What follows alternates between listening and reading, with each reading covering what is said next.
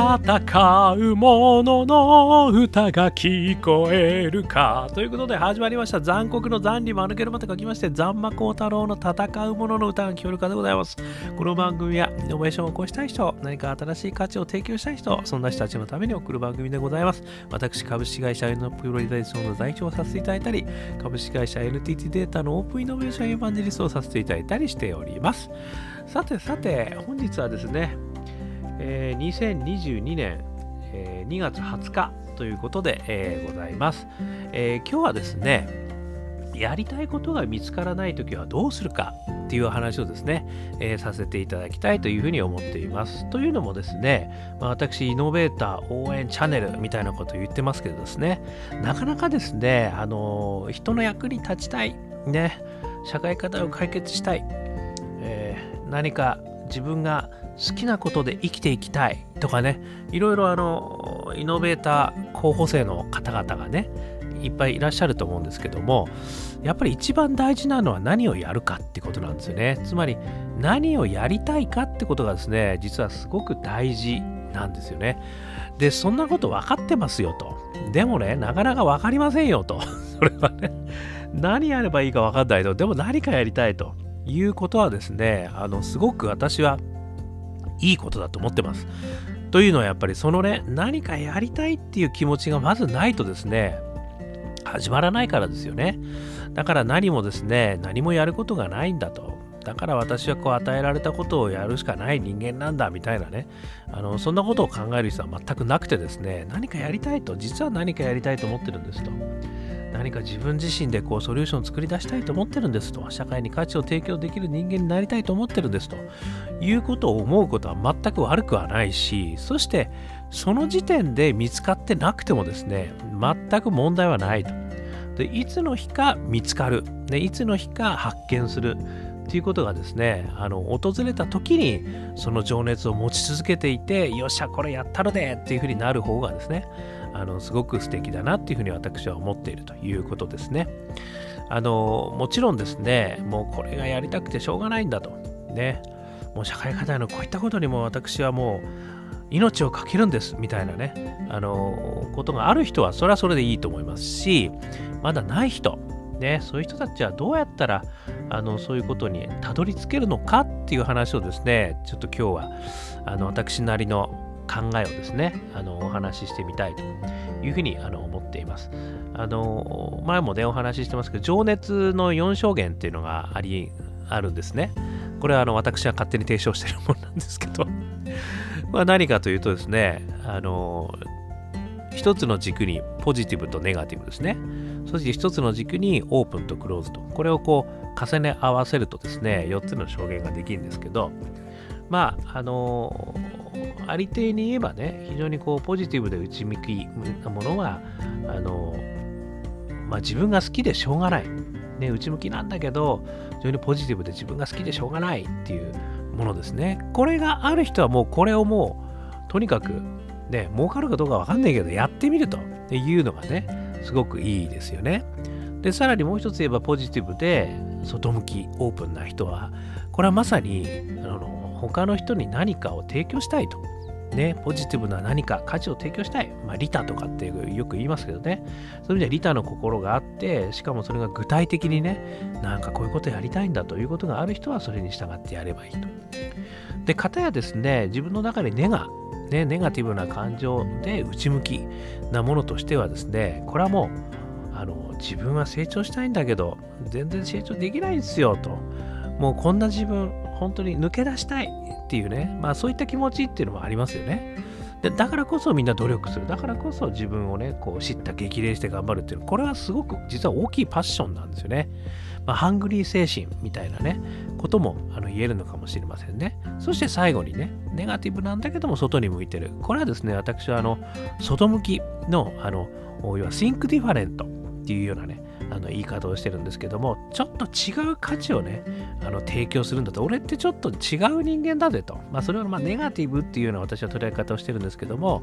あの人のためになるというようなですねあのちょっと俺は違うんだぜっていう自己主張をしていくと、ね、いうことを発信していく。まあこういう生き方もあるわけですね。こういったとこから俺はちょっと人と違うんだと。違うことやるからこそ俺なんだと。いうようなことをですねあのこれパッションの源にしていくってこともあると。まあ、なんとなくこの4つ、ねまあ、もっとあるのかもしれないですけどね、あの考えやすいかなということであるんですけど、まあ、その4つの、まあ、どこにね、私が、自分自身がね、あのまあ、該当するかと。あの、そこに何かあるかっていうことをね、まず探してみる。っていうこともね、これは一つあると思うんですけれども、なかなかね、それもね、簡単には見つかんないんですよ。ということで、あのもっと簡単にやる方法で、私、あの一つだけちょっとお話しさせて、いろいろあるんですよ、やり方はね。ただ一つだけお話しさせていただくと、まあ、日々の活動の中でですね、やっぱり気になることですよね。なんかちょっとこれおかしくないとかね、いや、これめっちゃ面白いわとかね、いうことありますよね。それをね、メモるんですよね。とにかくメモる。で私も実はあの iPhone のですね、あのメモ機能、ここにね、あの、ハッシュタグネタ って書いてね、毎日どころか、もうとにかくいろんなとこでメモってます。ね。あのテレビを見てはメモリですね。新聞を見てはメモリですね。あの人と話してはメモリですよ。で、そういったことをやってるとですね、で、あるタイミングで、そのメモをですね、まあ、ハッシュタグつけてるんでね、ネタっていうのをざらっとこう、まあ、検索するんですよね。そうすると、ヒャヒャヒャヒャヒャってこう、なんか並んでくるじゃないですか。そうかそうか、今週1週間こんなことやったんだとかね。なんかね、それタイミング見つけて、ちょっと集めて、眺めてみるってことがすごい結構大事なんですよね。で、その上で、あの、なんで俺ってこんなことあのメモったんだっけってことをね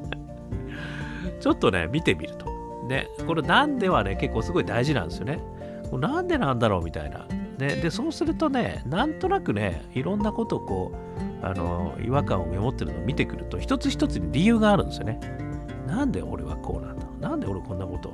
なんか変な風に思ったんだなんでこんなこと俺本当好きだ面白いと思ったんだろう？何が気になったんだろうとかね。でそうするといくつかですね浮かび上がってくるんですよね。これがですね実はその自分がすごく気になってること。なんですね。まあこれをよく具体と抽象のね往復運動みたいなことは言うんですけどもそういうことをしてるとですね少しずつ自分があそうか俺ってこういうこと好きなんだとかねあのそういうことがねこう客観的に見えてくるんですよね。なんかその具体的なものだけをこう見てるとですね、あ、俺ってこういうの好きだよねって、それで終わっちゃうんですけど、並べて、で、なんでだろうって考えていくことによって、ちょっとこれをね、少しこう、大ぐくりにできるんですよね。で、それがですね、実はすごくこう、自分の価値観に結びついてくるということがあるかもしれません。で、もう一つ、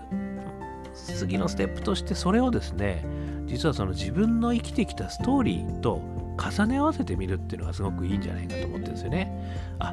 俺ってこういうことそういえばやっぱり気になってるよなと。あ、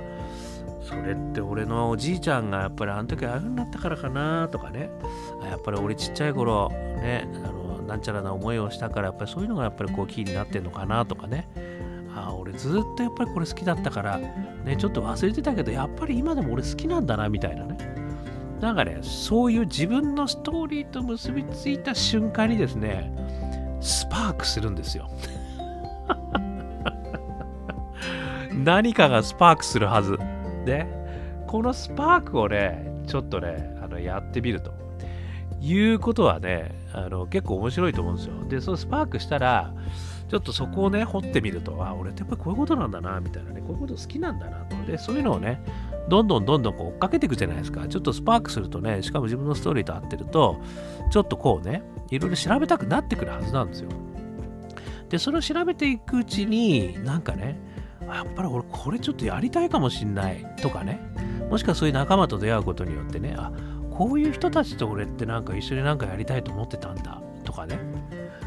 でそこからあのまさにこうパッション仲間大義にねあの3つのイノベーターフレームにこう乗っかっていくとこういう道筋ができるかもしれませんっていう感じなんですよね。で私でもこれね結構面白いなと思って。ていろんなところでちょっとねあのお話はするんですけど。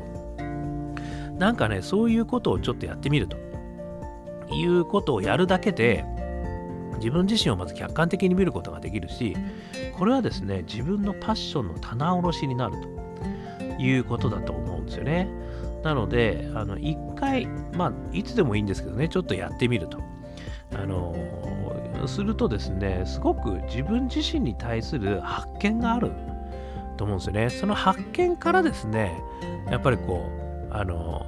やりたいことね、自分がこう、なんかこう、もっとやりたいこと、俺って本当にやりたいことないんだよなっていうところからね、発見してくる